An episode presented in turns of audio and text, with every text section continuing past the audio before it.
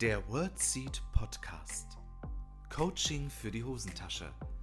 Weil Worte mehr sind als Sprache.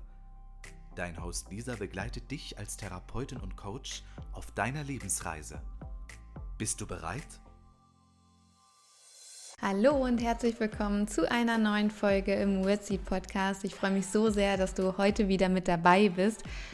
Und ich habe so lange überlegt, wie nenne ich diese Folge. Heute geht es darum, warum du nicht immer unbedingt über Probleme sprechen solltest. Ja, das ist jetzt vielleicht ein bisschen verwunderlich, dass ich das sage, aber ich erkläre es dir im Podcast. Und es geht um Kreativität, wie du Kreativität in deinem Alltag fördern kannst und warum das so wichtig ist. Und was diese beiden Themen miteinander zu tun haben. Also, Freunde, es wird richtig, richtig spannend. Hol dir einen Tee, einen Kaffee, ein Wasser, mach's dir bequem und los geht's.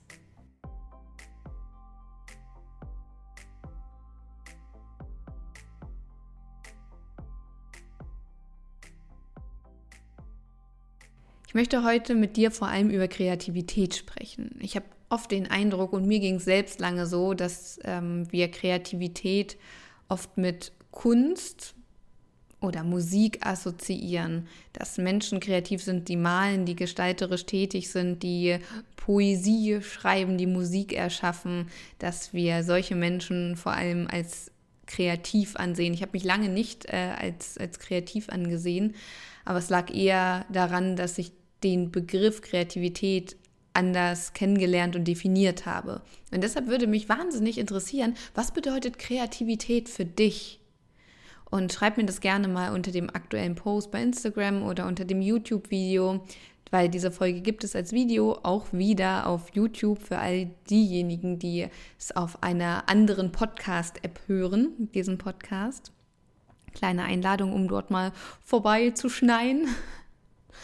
Und die Definition von Kreativität ist oft auch sehr subjektiv und es würde mich sehr interessieren, was das für dich bedeutet. Weil Kreativität brauchen wir in Kommunikation. Weil wenn Probleme entstehen, brauchen wir eine Menge Kreativität oft, um diese auch zu lösen. Durch Kreativität entstehen Ideen und Perspektivwechsel. Durch Kreativität ähm, entsteht auch ein neues Verständnis für Gesagtes. Kreativität ermöglicht uns, unsere Gedanken auch in Worte zu fassen. Kreativität hat also auch in der Kommunikation einen ganz, ganz hohen Stellenwert, auch in inneren Dialogen, um zum Beispiel das, was wir negativ sehen, zu reframen, also einen neuen Rahmen zu schaffen, um es dann positiv zu sehen, weil eine Situation ermöglicht ganz, ganz viele Perspektiven. Und je kreativer wir sind, desto mehr Perspektiven sind uns auch möglich einzunehmen. Ein sehr spannendes Thema und ich möchte gerne mit euch eintauchen in dieses Thema. Ich habe nämlich neulich von einer richtig spannenden Studie gelesen, die ist schon echt lange her. Hm, ich weiß gar nicht mehr genau, wann es war, aber ich habe neulich erst davon gelesen. Es ging nämlich darum, dass äh, ProbandInnen in ein PET-CT gelegt wurden, ein Positronen-Emissionstomographen heißt es, glaube ich. Genau, ein PET-CT, also ein, ein bildgebendes Verfahren. Und es ging vor allem darum, äh, Stoffwechselaktivitäten im Gehirn zu beobachten. Und zwar sollten die ProbandInnen kognitive äh, Aufgaben, also Konzentrationsaufgaben und verschiedene Aufgaben ähm, lösen, bei denen, bei denen sie ordentlich nachdenken müssen, die auch viel Konzentration fordern. Und die ForscherInnen wollten dann sehen, okay, welche Areale sind denn vor allem aktiv bei diesen Konzentrationsaufgaben? Und die ProbandInnen machten genau diese, diese Aufgaben, lösten sie und es waren einige Stoffwechselaktivitäten zu beobachten. Aber das war gar nicht das Interessante. Das Interessante waren die Zufallsbefunde. Es war nämlich so, als sie dann fertig waren, die Aufgaben zu lösen, hatten sie nichts mehr zu tun in dem Sinne, bei dem sie sich kognitiv hätten anstrengen müssen. Und was zeigte sich? Die Hypothese ist ja ganz oft, dass wenn wir fertig sind mit der Konzentrationsarbeit, dass die Stoffwechselaktivität dann abnimmt, weil unser Hirn dann weniger zu tun hat. Ist ja eigentlich nachvollziehbar, wenn man das so hört. Bloß es zeigte sich, dass die ähm, Stoffwechselaktivität gleich bleibt und in den allermeisten Fällen sogar mehr wird. Das heißt, die Stoffwechselaktivität in ganz, ganz vielen Zentren unseres Gehirns nimmt zu, wenn wir weniger uns kognitiv anstrengen. Und das ist jetzt richtig interessant. Also es ist wirklich der Knaller. Ich muss euch das unbedingt erzählen. Das, was die da entdeckt haben, oh, nicht schon wieder so ein Laubsauger, ne? Hört ihr das? Oh, Freunde, es tut mir leid, ne? Ich kann sonst nie wieder hier einen Podcast aufnehmen. Also das, was die da entdeckt haben, ist das äh, Ruhezustandsnetzwerk, so nennt sich das auf Deutsch. Und es äh, zeigt einfach, dass in Ruhe ein bestimmtes Netzwerk entsteht im Hirn, was aus verschiedenen Arealen besteht, was dann richtig aktiv wird. Und daraus ist entstanden, dass die ähm, Energie, die verbraucht wird in Ruhe im Gehirn, wesentlich höher ist als bei kognitiver Aktivität in Form von Konzentrations-, Konzentrationsaufgaben oder generell bei Aktivitäten, bei denen wir, bei denen wir uns konzentrieren müssen. Und das ist ja so interessant, weil eigentlich war die Hypothese genau andersrum, dass wenn unser Hirn quasi zur Ruhe kommt und nicht mehr so arg gefordert ist, dass dann unsere, dass dann die Stoffwechselaktivität auch abnimmt. Und dieses Ruhezustandsnetzwerk, also diese ganzen Areale, die damit zu tun haben, werden vor allem dann benötigt, wenn wir kreativ sein wollen. Dann werden die aktiv. Und das ist ja super interessant. Das heißt, unser Hirn ist in Ruhe kreativer. Es gibt so, so ähm, klassische Kreativitätsaufgaben. Vielleicht hast du das schon mal gelesen, zum Beispiel, was ähm, schreib alle Ideen auf, was du mit einem Ziegelstein machen kannst. Und dann ist es die Aufgabe der ProbandInnen oder der Testteilnehmenden, was du tun kannst mit einem ähm, Ziegelstein. Und je mehr kreative Ideen du auch hast, ne, natürlich kann man damit äh, ein Dach bedecken, aber was könntest du noch machen? Du könntest damit ein, ein, ein Schild bauen, zum Beispiel. Du könntest da äh, ein, ein Pflanzen drauf pflanzen, wenn du da noch Erde drauf tust oder ein, ein Topf quasi, wenn du den zerschlägst oder ähnliches. Also du, du könntest ja mit einem Kieselstein oder einem Ziegelstein relativ viel machen. Vielleicht fällt dir noch was ein, was könntest du noch mit einem Ziegelstein machen? Du könntest damit einen, einen, einen kleinen Garten, einen, eine kleine Gartenumrandung bauen zum Beispiel. Du könntest damit äh, Flaggen könntest du draufmalen, ne, weil die ja auch äh, oft so die Form haben. Das könntest du alles mit Ziegelstein machen. Was fällt dir noch ein? Was könntest du noch mit Ziegelstein machen? Vielleicht hast du noch kreative Ideen.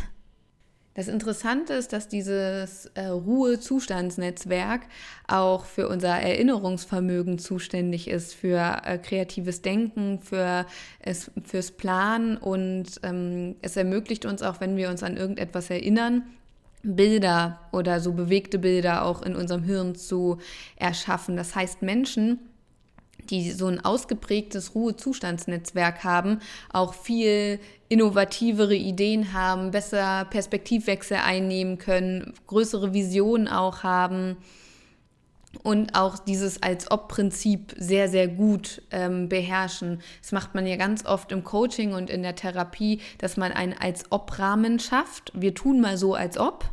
Ne? Ähm, das Ziel, dein, Ziel schon erreicht ist. Wir tun mal so, als ob du diese Schwierigkeit nicht hättest. Wir tun mal so, als ob es dieses Problem nie gegeben hätte oder ähnliches. Und dieses als ob-Prinzip, ähm, ja, da muss man auch manchmal ein bisschen kreativ für sein und das können diese Menschen besonders gut. Und es zeigt sich, ja, wie ich eben gesagt habe, dass vor allem in Ruhe dieses Ruhezustandsnetzwerk richtig aktiv wird und dann erst richtig Energie verschießt. Das ist ja wahnsinnig spannend. Und es ermöglicht uns auch, uns an bestimmte Dinge zu erinnern. Vielleicht kennst du das, du möchtest irgendjemandem etwas erzählen und dann kommst du nicht auf diesen Namen oder weißt nicht mehr genau, äh, wie das denn hieß, äh, was auch immer. Und du kommst einfach nicht drauf in dem Moment und du versuchst dich so zu konzentrieren und äh, dann funktioniert es nicht. Erst wenn dein Hirn zur Ruhe kommt und dann ja in Wahrheit richtig aktiv wird, ähm, kommst du später drauf. Deshalb haben wir die besten Ideen bei relativ monotonen ähm, Aktivitäten. Zum Beispiel vielen Menschen fallen richtig gut die Ideen unter der Dusche ein oder beim Spazierengehen oder zum Beispiel Mandala, äh, Mandala malen, Ausmalen von irgendwas. Ähm, fördert total auch ähm, die Kreativität und den Ideen ähm, Einfallsreichtum oder ähm, bringt einfach auch nochmal eine neue Perspektive rein oder plötzlich kommt einem die Lösung auf ein Problem, für ein Problem und ähm, auch rumgekritzel. Ganz viele, ich sehe das in Fortbildung manchmal, viele haben oder einige haben so die Angewohnheit, auf den Kursunterlagen rumzukritzeln oder beim Telefonieren auf Schreibtischunterlagen rumzukritzeln. Und das ist super gut, weil sich Menschen dadurch manchmal besser konzentrieren können, indem sie da rumkritzeln. Und das äh, hilft dem Gehirn manchmal Dinge sich zu merken, ähm, abzuspeichern. Das ist nicht immer ein Zeichen von ähm, Langeweile, abgelenkt sein. Bei vielen ist es wirklich ein Verarbeiten und ein ähm, Nachdenken, ein Prozess des Erinnerns und des Abspeicherns. Deshalb finde ich, sollte man das immer zulassen und das nicht untersagen. Zum Beispiel auch in Schulen dass es äh, Kindern erlaubt ist, rumzukritzeln während des Unterrichts. Weil ganz oft, wenn ich das auch in den Fortbildungen so beobachte bei den KursteilnehmerInnen, die sind wirklich sehr, sehr konzentriert. Die kriegen total viel mit. Dann stellen die plötzlich eine Frage, weil die das nochmal verarbeitet haben durch dieses Rumgekritzel. Und demzufolge ist es meiner Meinung nach nicht zielführend, dass wenn ein Problem entstanden ist in, einem, in einer zwischenmenschlichen Interaktion mit ähm, in der Beziehung oder in Meetings, in Teamsitzungen, dass dann über dieses Problem so debattiert wird, weil das führt in, auf allen Seiten oft zu Frustration. Das Problem ist gerade entstanden und manche sind dann so, so hartnäckig und beißen sich daran fest, wir bleiben jetzt hier so lange sitzen, bis das geklärt ist. Und es bringt total viel Druck in die Sache und löst dieses Problem überhaupt nicht. Weil es braucht erstmal ein geistiges Abschalten und etwas anderes tun.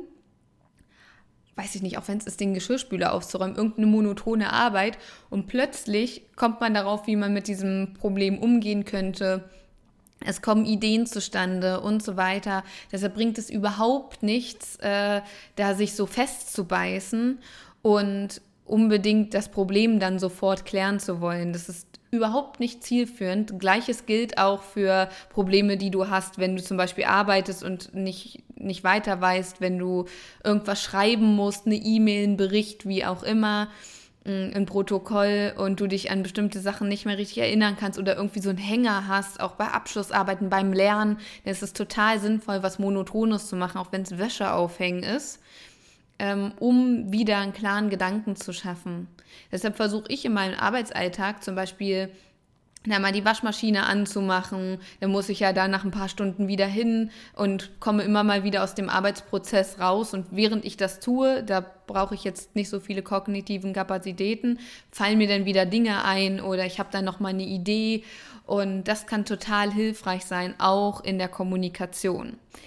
Ich denke, das ist auch vor allem einer der Gründe, warum Walking Meetings so erfolgreich sind. Dass man Meetings hat, während man spazieren geht, Teamsitzung zum Beispiel, weil A, die Natur natürlich eine super beruhigende Wirkung hat und sowieso die Kreativität, das Immunsystem und alles in uns fördert und zudem man in Bewegung kommt und Dinge ähm, ja auch motorisch quasi verarbeiten kann, die besprochen werden. Ich finde, es ist echt ein Versuch wert, mal so ein Walking Meeting zu machen. Es gibt tolle Studien dazu und ähm, ja, fördert die Kreativität enorm. Also wenn du irgendwie mal in so einem Stuck-State bist und nicht so richtig weißt, wie es weitergehen soll, ob das jetzt mit deiner privaten Situation ist, ob es ähm, in der Kommunikation mit jemandem ist, dann verlass erstmal die Situation, aber bitte äh, kommuniziere das auch. Nicht sofort über Probleme zu sprechen bedeutet ähm, übrigens nicht niemals über Probleme zu sprechen. Ich möchte dir nur damit sagen, dass es manchmal wirklich hilft, mal aus der Situation rauszukommen, alleine auch aus ähm, emotionaler Sicht, weil man oft noch so angetriggert ist und ähm, oft dann auch aus dem Affekt reagiert, weshalb es sowieso Sinn macht, die Situation kurz zu verlassen. Und das ist so, so spannend, weil wir auch größere Visionen entwickeln können, wenn wir unser Ruhezustandsnetzwerk ähm, mal mehr arbeiten lassen, indem wir uns nicht ständig mit irgendwelchen Reizen beschallern, sondern immer mal wieder zur Ruhe kommen und auch, es reichen ja manchmal so monotone Arbeiten oder spazieren zu gehen. Und mich würde wirklich mal interessieren, wann es so, das sind so Aktivitäten, wo du sagst, oh, da kommen dir oft gute Ideen oder da denkst du dann nochmal anders drüber nach, über bestimmte Probleme dass da sich neue Perspektiven entwickeln. Ist es das Spazierengehen? Ist es das Duschen? Ist es Wäsche aufhängen? Ist es Blumen gießen? Ich weiß es nicht. Ich bin total gespannt. Erzählt es doch total gerne mal. Und äh, ja, ich, mich würde das wirklich interessieren. Bei mir ist es tatsächlich das Duschen und das Spazierengehen. Da kriege ich die besten Ideen. Ich brauche so einen wasserdichten Block mal unter der Dusche, dass ich das aufschreiben kann, weil ich dann instant in dem Moment oft Angst habe, dass ich es wieder vergesse. oh Gott. Ja, genau. Und ähm, das ist der Grund, warum es so wichtig ist, mal kognitiv quasi zur Ruhe zu kommen, ne? obwohl das Gehirn ja echt viel arbeitet. Und das ist echt Wahnsinn, ne? weil wir natürlich tagsüber schon ganz, ganz viel verarbeiten und der ähm, Rest der Verarbeitung findet ja vor allem in der REM-Schlafphase statt, ne? im Rapid Eye Movement, wo die Augen sich so schnell bewegen. Da wird ganz, ganz, ganz viel verarbeitet. Das ist ja das Prinzip von EMDR, was ja viel damit arbeitet, mit diesen schnellen Augenbewegungen und Wingwave. Ähm, dass wir in die Verarbeitung kommen, weil wir nachts oft mit unserem Schlafpensum, weil es oft gar nicht ausreicht, alles äh, zu verarbeiten, was wir am Tag so erleben. Deshalb sind so diese Tagträumereien wirklich, wirklich heilsam, weil das ist der Punkt, wo dieses Ruhezustandsnetzwerk ähm, aktiver wird. Einfach mal so rumzuträumen, anstatt dir selbst Vorwürfe zu machen, warum du jetzt hier so rumträumst. Ähm, denkst du jetzt an mich und denkst dir, ja, das ist sehr schlau, jetzt kann das Ruhezustandsnetzwerk ordentlich arbeiten und ähm, ja, du wirst viel kreativer sein, du wirst bessere Ideen entwickeln, du wirst mehr Perspektiven einnehmen können, du wirst nachhaltigere Lösungen entwickeln können. Und das macht wirklich Sinn, dass wir mal ähm, uns nicht in der freien Minute gleich das Handy schnappen und dann irgendwelche Netzwerke durchscrollen, sondern dann mal kurz nichts zu machen oder wirklich irgendeine monotone Arbeit, wo wir kognitiv nicht so sehr gefordert sind. Genau, that's it ich wünsche dir, dass du dein Ruhezustandsnetzwerk jetzt mal ganz kurz aktivieren kannst. Und ich hoffe, diese Folge hat dir gefallen und du kannst einiges für dich daraus mitnehmen und fandest es ein bisschen interessant. Ich fand es ja super äh, spannend, mich damit zu beschäftigen und wünsche dir einen ganz, ganz wundervollen Tag. Vielen, vielen Dank fürs Einschalten und ähm, empfehle den Podcast super gern weiter. Ich würde mich wahnsinnig freuen. Und ja, freue mich, wenn du nächste Woche wieder mit dabei bist und einschaltest. Und bis dahin wünsche ich dir alles, alles Liebe. Für dich von Herzen gedrückt, deine Lisa. Das war der World Seed Podcast. Lisa freut sich schon auf die nächste Begegnung mit dir. Wenn dir der Podcast gefallen hat, hinterlass ihr doch eine Nachricht oder eine Bewertung. Text und Inhalt Lisa Holtmeier, Intro und Outro gesprochen Michael Helbing.